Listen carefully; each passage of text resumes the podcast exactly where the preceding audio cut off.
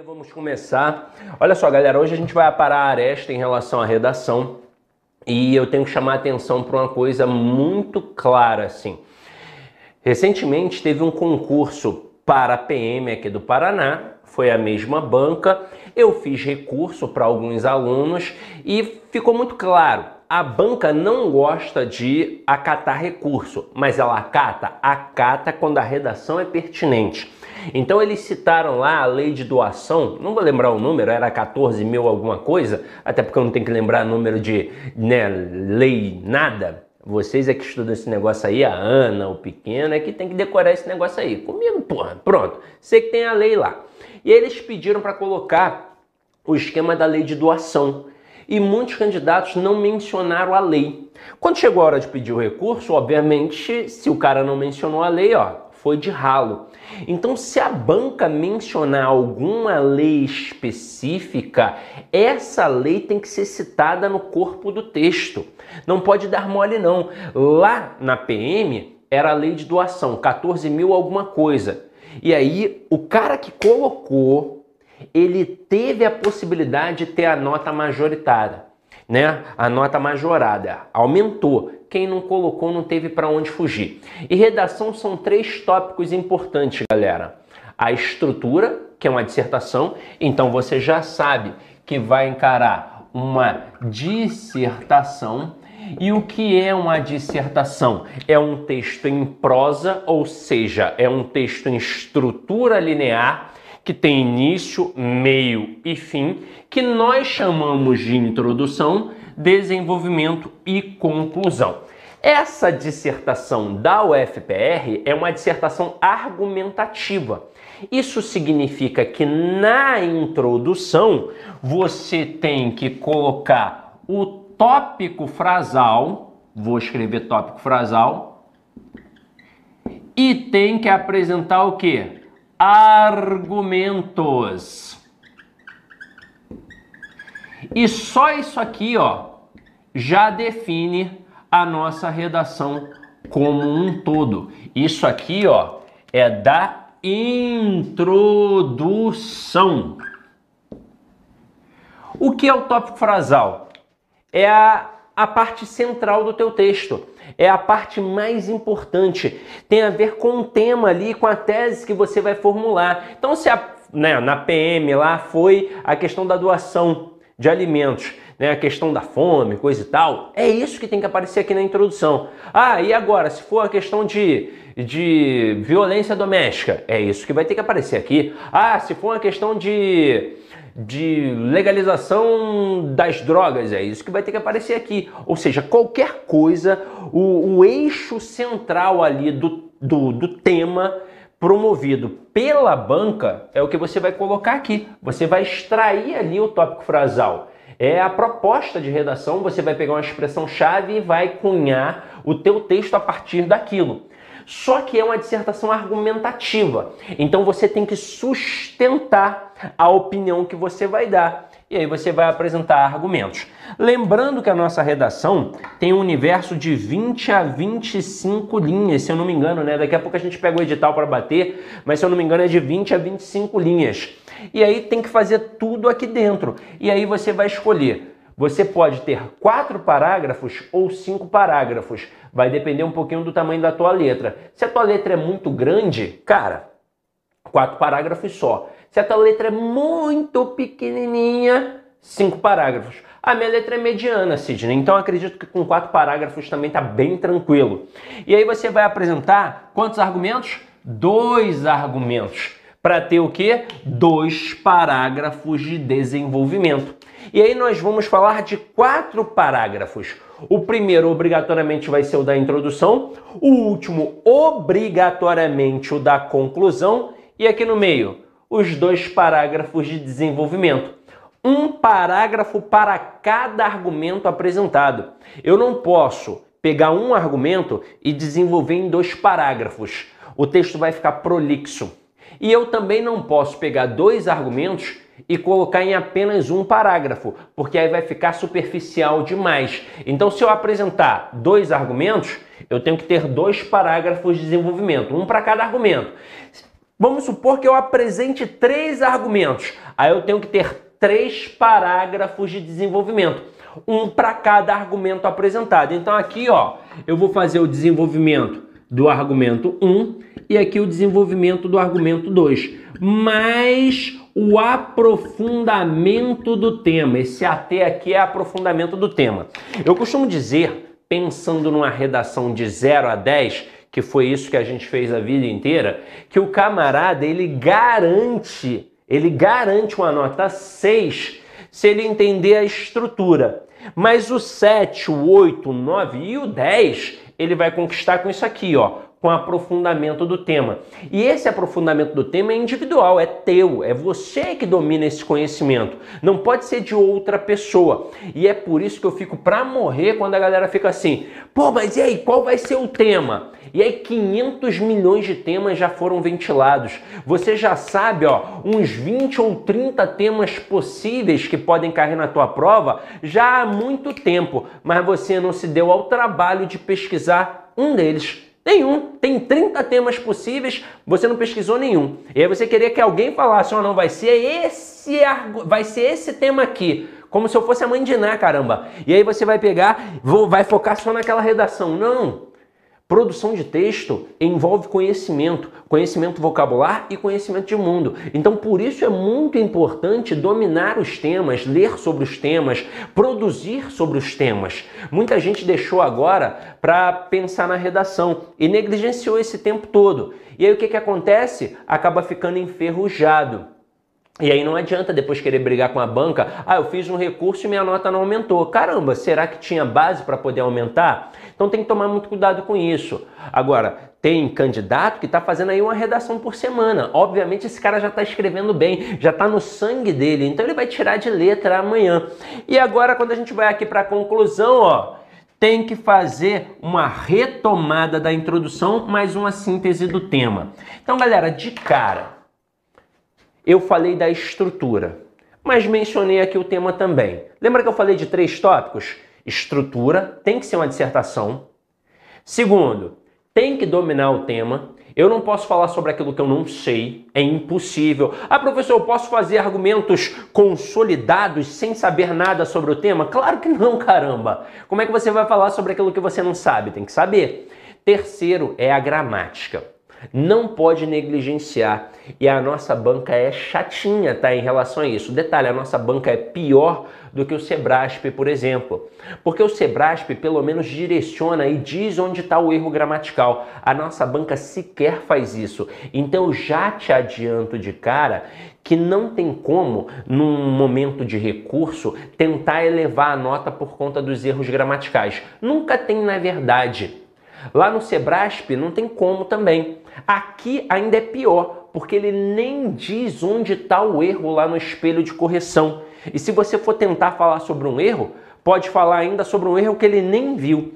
Então, quando você for fazer um recurso de redação, por exemplo, nunca toque na parte gramatical, porque é impossível. Quem está corrigindo a tua redação não é um delegado, é um professor de língua portuguesa. E não tem como você falar para ele que aquele erro de crase não é um erro de crase, porque ele sabe que é um erro de crase.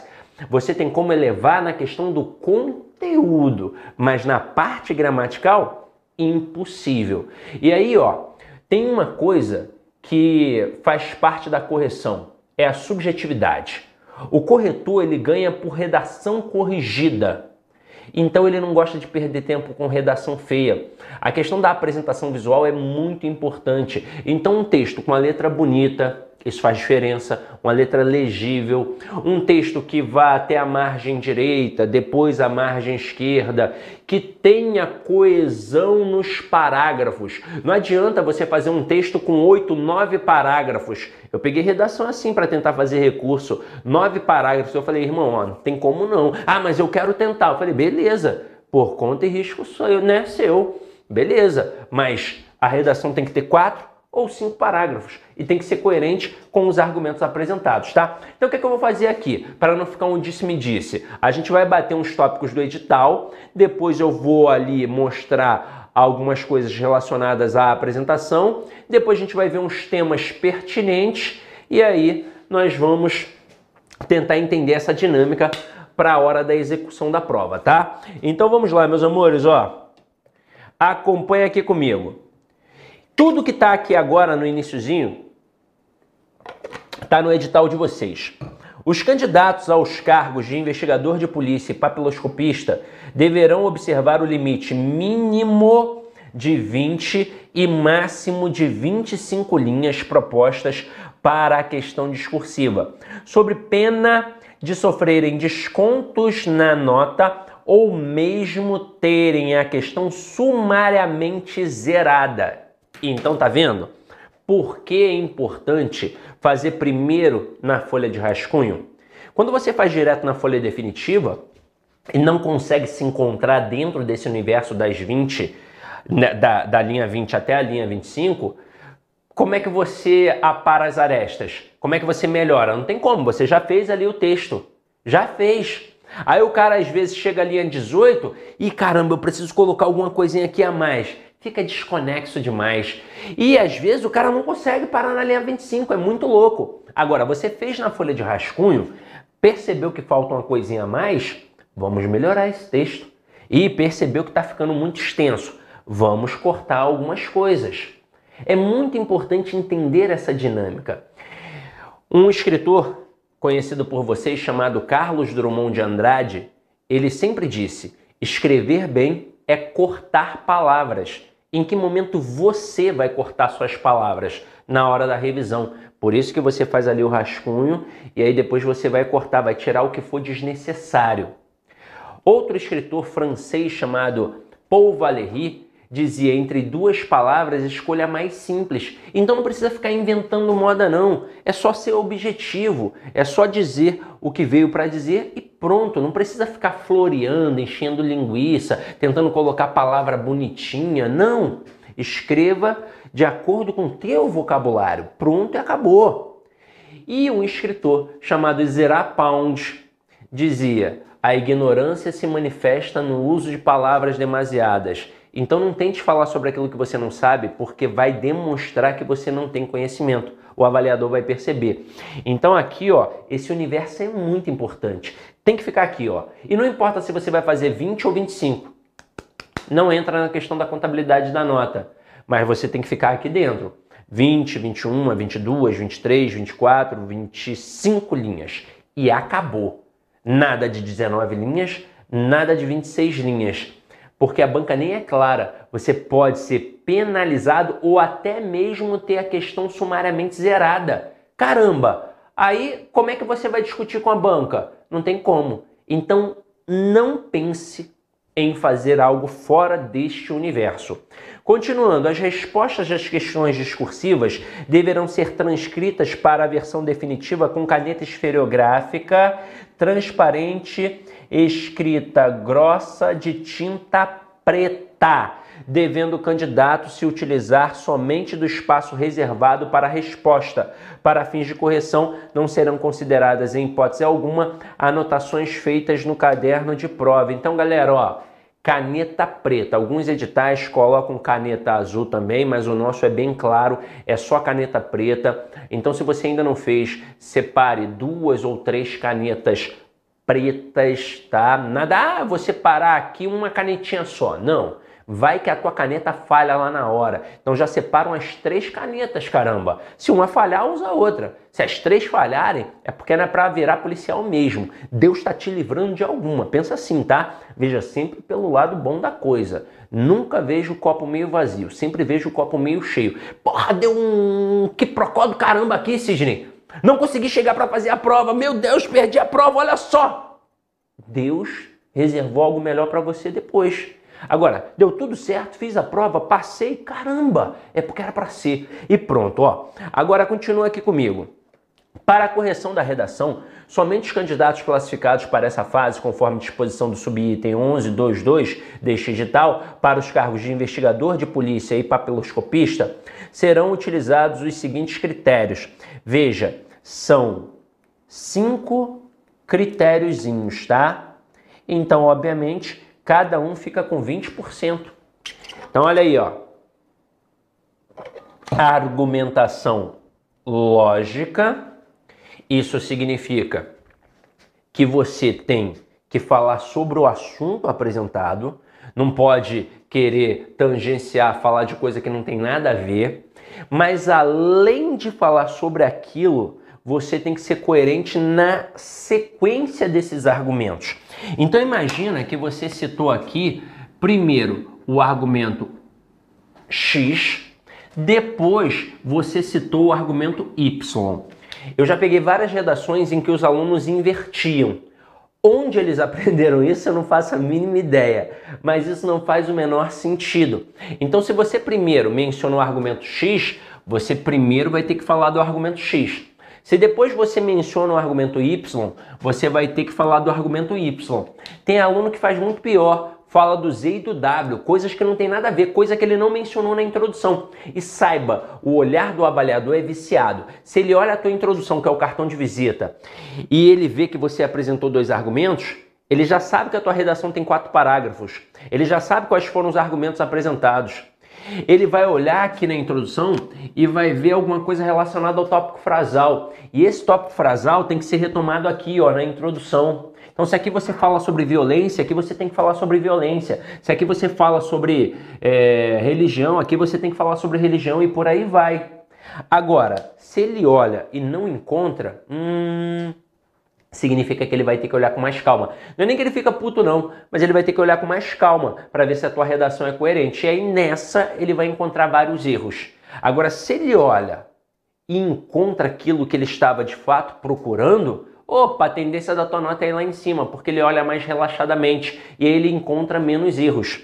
Agora, continuando aqui, ó. Domínio da estrutura discursiva do gênero textual proposto no enunciado da questão. O que, que é isso daqui? A dissertação, que é uma estrutura em prosa. Introdução, desenvolvimento e conclusão. Então, se você fez uma estrutura de dissertação, introdução, desenvolvimento, conclusão, não fugiu ao tema, falou sobre o tema, ó, você já garantiu a A e a B.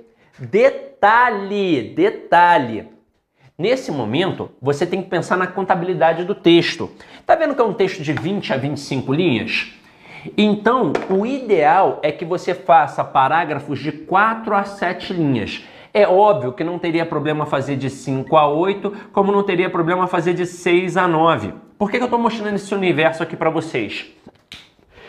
Porque é assim que os professores, de modo geral, apresentam o tamanho dos parágrafos para vocês fazerem redação. Só que às vezes muda esse universo aqui. E aí você fica, pô, mas fulano de tal falou que era de 5 a 8, o outro falou que era de 6 a 9, mas porque mudou isso daqui. Isso daqui é para você não cometer um erro de paragrafação, que na escola tua professora chamava de parágrafo inchado ou parágrafo reduzido. O parágrafo inchado, obviamente, era aquele grande, o reduzido era o pequenininho. Porque isso acontece. Às vezes o cara coloca duas, três linhas num parágrafo e no outro ele coloca 10, 11, 12. Então, caramba, ele se estrepa. Agora, se você fizer dentro deste universo, você evita que um fique grande demais e outro pequenininho. Então, vamos pensar aqui, ó, de 4 a 7 linhas. Aí vamos supor que eu faça assim, ó, 5, 5, 5 e 5. Pô, quatro parágrafos, cada um com cinco linhas, fiz 20 linhas? Fiz. Pronto, passei? Passei. Agora, o que eu não posso fazer? Isso aqui, ó. 6, 6, 5 e 5. Ué, mas eu fiz 22 linhas. É, mas aí olha só, um probleminha que houve aqui de progressão textual. A introdução é só uma apresentação. A conclusão é só uma retomada do texto. Onde é que de fato você deveria ter escrito mais? Não tem a necessidade. Mas onde teoricamente você deveria ter escrito mais? No desenvolvimento. Então você não pode escrever mais na introdução e mais na conclusão e menos no desenvolvimento. Agora eu poderia fazer isso aqui, ó. 6, 6, 5 e 5. Não só poderia como devo. E aí vai ficar bonito pra caramba. Fiz 22 linhas, fiquei dentro deste universo e escrevi mais no desenvolvimento. Olha que coisa bacana. Pronto, contabilidade da redação, tá? Agora continuando aqui, ó, domínio da língua culta contemporânea. E aí entra normas de concordância, regência, colocação, uso do vocabulário adequado. Na sequência, olha o que ele coloca: domínio de estruturas sintáticas próprias da escrita, bem como os sinais de pontuação. Então, até aqui, o C e o D é gramática pura, caramba! Ortografia, se a palavra está escrita certa ou errada, a questão da acentuação ainda envolve essa parte, crase, concordância, pontuação, colocação pronominal. Então, se você não está bem nessa parte, cuidado, porque você pode demonstrar isso dentro do texto. E é por isso que na hora que você vai estudar para o concurso, não é para estudar primeiro a redação ou tentar estudar a redação junto com o português. Se você for estudar com antecedência, com organização, primeiro faça um bom curso de língua portuguesa e depois caia para dentro da parte da redação. Tranquilo? Agora aqui, ó, fidelidade ao que propõe a questão, o que requer também domínio de leitura e dos textos que sirvam de base. Isso aqui, ó, tem a ver com os dois primeiros aqui em cima também, tá? Ou seja, eu tenho dois voltados para o aspecto gramatical e três voltados para o conceito amplo. A gente divide em macroestrutura do texto e microestrutura. A macroestrutura aqui envolve três tópicos. Ou seja, falou sobre o que era para falar? Tem uma boa introdução, um bom desenvolvimento, uma boa conclusão? O texto está coeso, coerente? Pronto, você garantiu 60% do que foi exigido. Agora, 40% parte gramatical e pronto. Agora, meus amores, olha o que, que a banca também exige: legibilidade do texto a respeito e respeito às normas ortográficas em vigor. Essa legibilidade é muito importante quando a gente diz que o texto deve ser legível. Não importa se a tua letra é de forma ou cursiva, não importa. Você só tem que ter uma letra legível, ou seja, o cara tem que ler e tem que entender. E não adianta, ah, mas eu entendo a minha letra. Claro, foi você que fez, caramba. Agora, quem tem que entender é o avaliador. Então, letras mais bonitas ganham mais pontos aqui, tá? Se a tua letra é horrorosa, aquele garrancho de médico, aí fica complicado. Tem que ser uma letra bacaninha. Agora, quem escreve com letra de forma encontra dificuldade em diferenciar as maiúsculas das minúsculas e a gente sempre tem que fazer isso. Mas olha uma dica mega simples. A primeira letra do período, ela tem que ser um pouquinho maior depois as outras um pouquinho menor. E assim você já diferenciou bem a minúscula da maiúscula. Organização global e coerência do texto bate com aquelas A, B e AE e uso adequado dos recursos coesivos. Essa daqui bate com a parte da coesão, com a parte gramatical também. É fronteiriço. E aqui os candidatos aos cargos de investigador de polícia e papiloscopista deverão observar o limite de 20 e 25, né? Aqui reproduziu, é, bateu de novo essa parte, mas não tem problema não. E aqui agora a gente vai falar da apresentação visual rapidinho, tá, galera? Ó, a gente não tem muito tempo, então vamos lá, ó.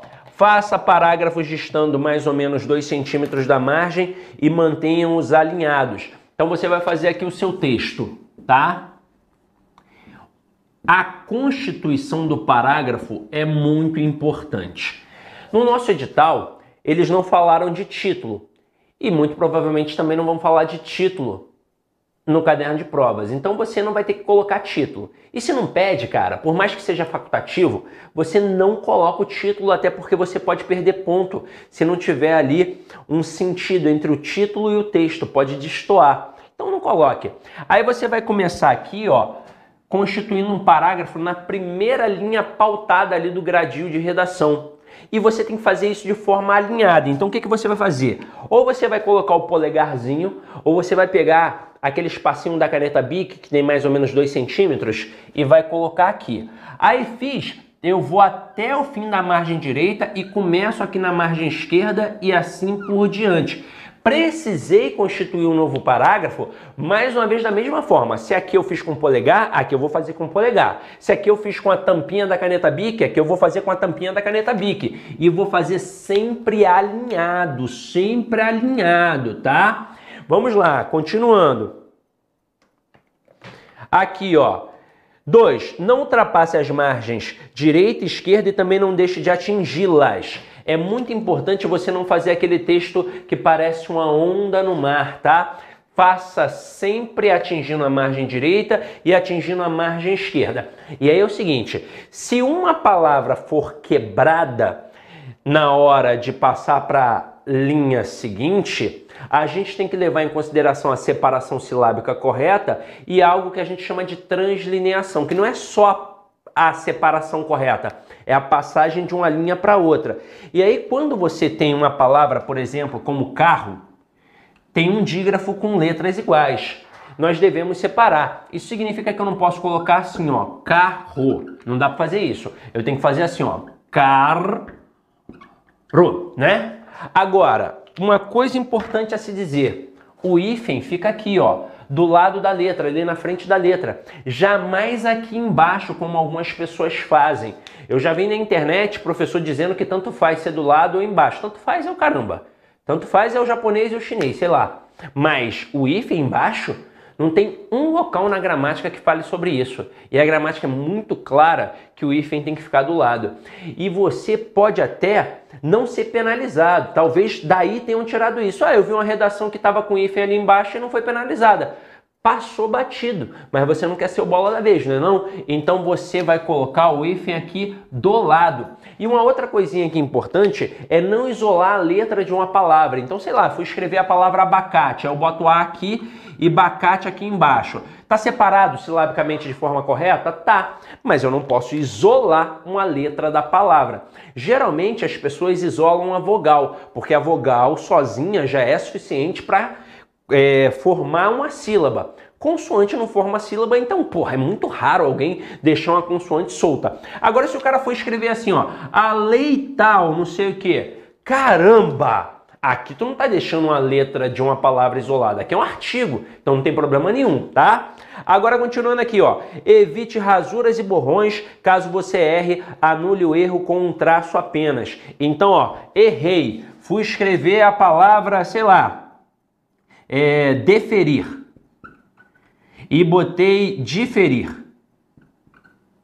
Caramba, ó, dei mole aqui não é diferir de diferenciar, é deferir de confirmar, de aceitar. O que, que eu faço? Eu faço um risco simples, porque não é para você ficar tentando melhorar a letra, não. Pode ficar um borrão ali feio. Faço um risco simples e escrevo corretamente aqui, ó, deferir e vou adiante. Nada de fazer o que eu vejo alguns alunos fazendo, ó, colocar o risco e entre parênteses. Isso é uma rasura. Detalhe, isso é um recurso último. A gente parte do pressuposto que você fez o rascunho. Então você já revisou o seu texto. Isso aqui é para acontecer uma, duas, três vezes no máximo. Não é para acontecer 10, 15, 20 vezes, porque aí também vai afetar a apresentação visual. Continuando aqui, ó, apresente, já falei sobre isso, ó, apresente letra legível, tanto de forma quanto cursiva, diferencie bem as maiúsculas das minúsculas. Letra legível, não importa como é a tua letra. Ah, eu misturo um pouquinho a de forma com a cursiva. Não tem problema, não tem problema. Olha a minha, eu misturo o tempo todo. Mas a minha letra é legível. Detalhe, no papel é melhor do que aqui no quadro, porque eu escrevo com mais calma, obviamente. Agora aqui a próxima. A banca pede um texto de 20 a 25 linhas, então escreva dentro desse universo. Nada de 19, nada de 26 linhas. Escreva apenas com caneta preta e faça a redação com quatro parágrafos no mínimo e cinco parágrafos no máximo. Agora, o que a gente deve evitar? Evitar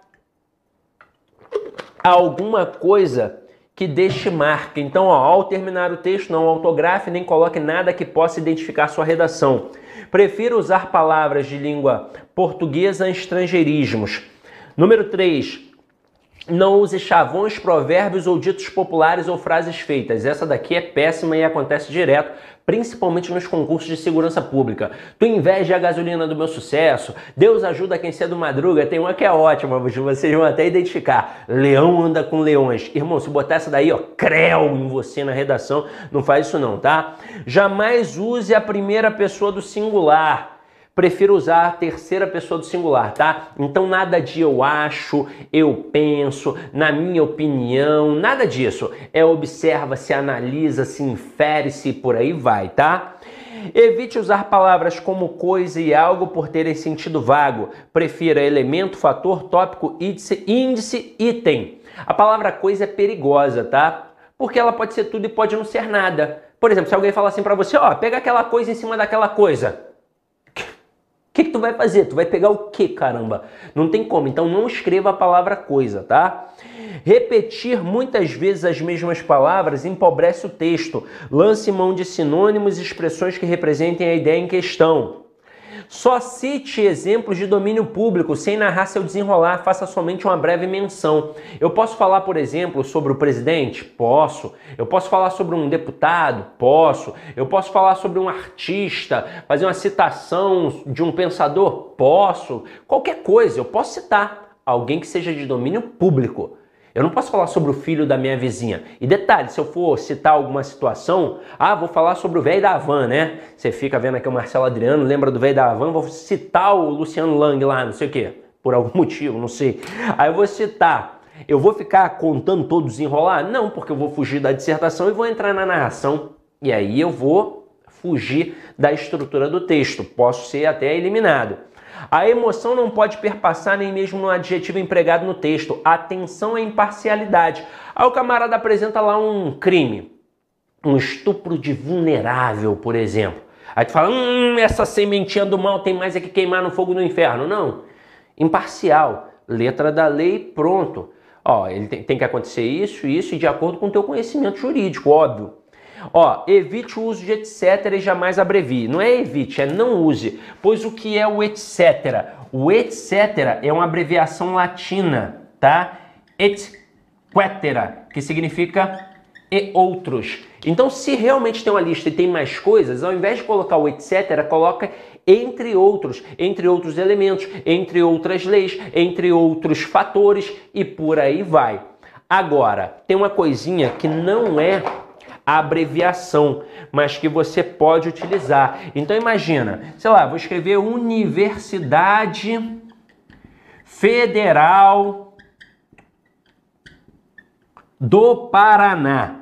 Aí eu vou e taco assim, ó, entre parênteses, UFPR. Se eu precisar falar da Universidade Federal do Paraná de novo, eu não vou escrever Universidade Federal do Paraná entre parênteses UFPR. Não, eu vou apenas escrever UFPR. Então, a UFPR fez isso, isso, isso. Pronto, se precisar, tá? De novo, é para evitar ficar repetindo a expressão como um todo. Agora aqui, ó, não analisar assuntos polêmicos sobre apenas um dos lados da questão. Então, sei lá, cara cismou de colocar pena de morte, legalização das drogas, é, falar do porte de armas, alguma coisa que seja polêmica, que provoca divergência de opinião.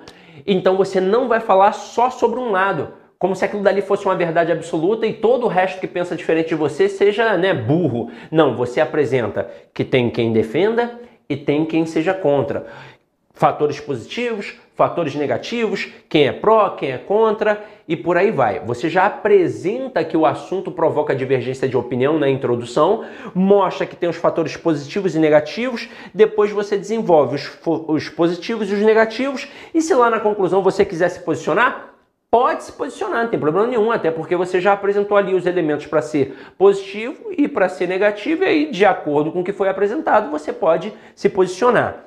Agora aqui, galera, temas pertinentes, tá? São temas que podem cair na redação de vocês amanhã. E se você né, fala assim, porra, eu acho que esse daqui tá batendo no meu coração. Vou ler mais um pouquinho, ou vou ver um vídeo no YouTube de alguém sobre isso, ó. Segurança pública, problemas, soluções, políticas públicas, papel das instituições, papel da polícia e garantia dos direitos humanos e da democracia, crime organizado, sistema prisional, drogas e violência, corrupção, violência contra determinados segmentos, mulheres, crianças, negros, violência sexual, crimes virtuais, pornografia infanto-juvenil, violência doméstica, impunidade, drogas, descriminalização, uso medicinal, subjetividade na distinção traficante-usuário, política de guerra às drogas, facilitação de posse de arma, influência, essa daqui é muito boa, ó, influência da tecnologia no trabalho policial, uso de câmeras nos uniformes, reconhecimento facial e suas implicações éticas e a preservação da privacidade. Essa da influência tecnológica é muito maneira, cara, até porque é, em alguns estados colocaram, no estado de São Paulo, por exemplo, colocaram uma câmerazinha aqui e a violência, aliás, a, a, morte por conta da polícia diminuiu pra caramba, né? Então, assim, é um fator que pode ser observado ali, mas tem também a questão de identificação facial, o que isso pode acarretar, e é muita coisa, mas que vocês estão por dentro porque você já vem estudando isso há algum tempo, não é?